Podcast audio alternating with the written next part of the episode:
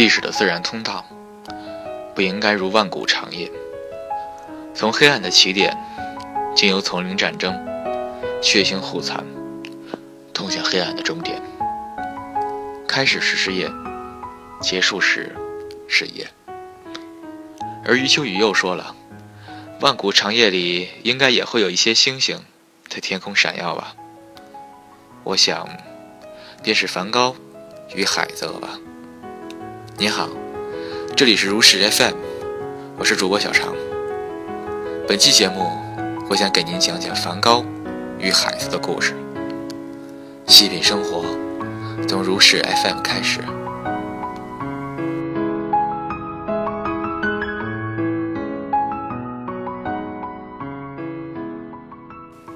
初识梵高，应该是在初中的一节美术课上。那是刚换了的美术老师，是个瘦削的男老师，谈吐幽默。正是他，将梵高的灵魂引给了我，叫我孤独蒙灰的心鲜活了起来。他上课与别的老师不同，你听不听课是你的事儿，而他只顾讲自己的，从不强迫别人去听。但我通常会听。因为他的思想，他留意的灵魂，是与我高度吻合的，也如梵高那般。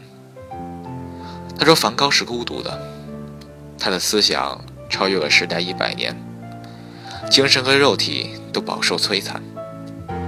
与此同时，我孤独的、苦恼的心也开始抬头了，听他讲那梵高的故事。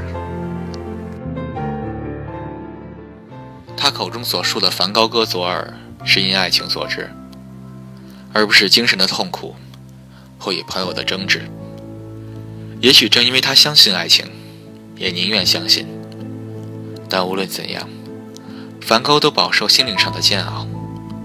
他是狂流中逆旋的一朵花，是与时代相碰撞的顽石。他从狂流中走出，又在狂流中隐没。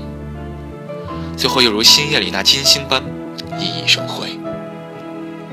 乌鸦群飞的麦田充满了阴郁感，蓝天死气沉沉，乌云密布，沉重的叫人窒息，有一种压迫感、反抗感。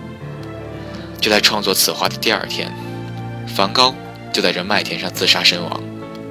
他的死是一种解脱，也是给时代的警醒，是人类的伤。也是人类的暖。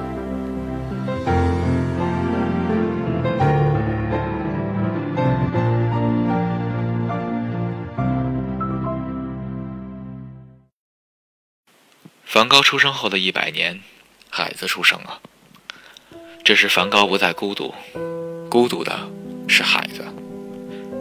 初识他是因为面朝大海，春暖花开，觉得搞诗歌创作的人都很文艺。所以在我的想象里，他应该是一位长发飘飘、一袭白裙、吹着海风的气质姐姐。后来才得知，他是一位蓄有长发、满脸胡茬的大叔，不免有些失望。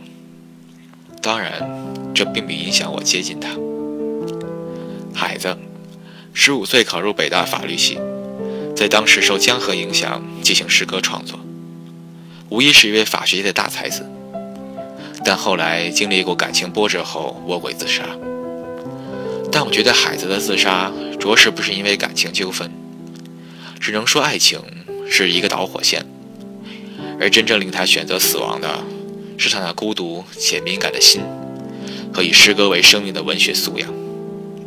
他有句话说：“我的前额是火，信仰是我的尸体。”无疑，海子的信仰就是诗。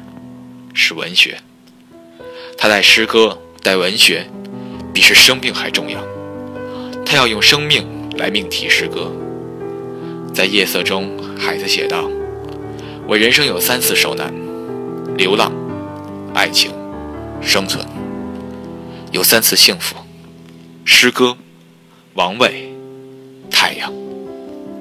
王位既是理想，太阳则是希望。”当一个人的理想与希望破灭，现实在不断打压，生命又趋于另外一个维度，那死对他来说就像睡眠一样理所当然，对他来说也就是另一种解脱。因为一个与世格格不入的人，又不愿与之同化，一是无所谓的活着，或者是潇洒的死去。有人说，孩子的死是对诗歌的最高祭奠。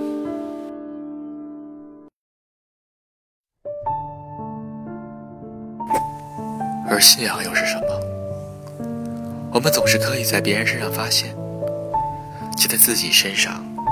常常感到迷茫。有人用生命去诠释信仰，有人在黑夜中浑浑噩噩。我们都是在忙碌中试图追寻些什么意义，在万物的隐喻中体会着孤独与恐惧。那是源于对生命的敬意和走上一场无名征途的不安。所以，我孤独地活着。最后发现，我其实并不孤独，而所有的问题，好像在提出的那片刻，就已经让人知道了答案。也正如纪伯伦所想的，真理一直都在，先被人发现，后被人说出。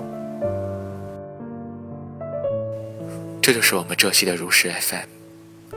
生活也可以是一种格调。细品生活，从如是 FM 开始。如果您喜欢我们的节目，欢迎订阅和点赞。我是主播小常，我们下期再见。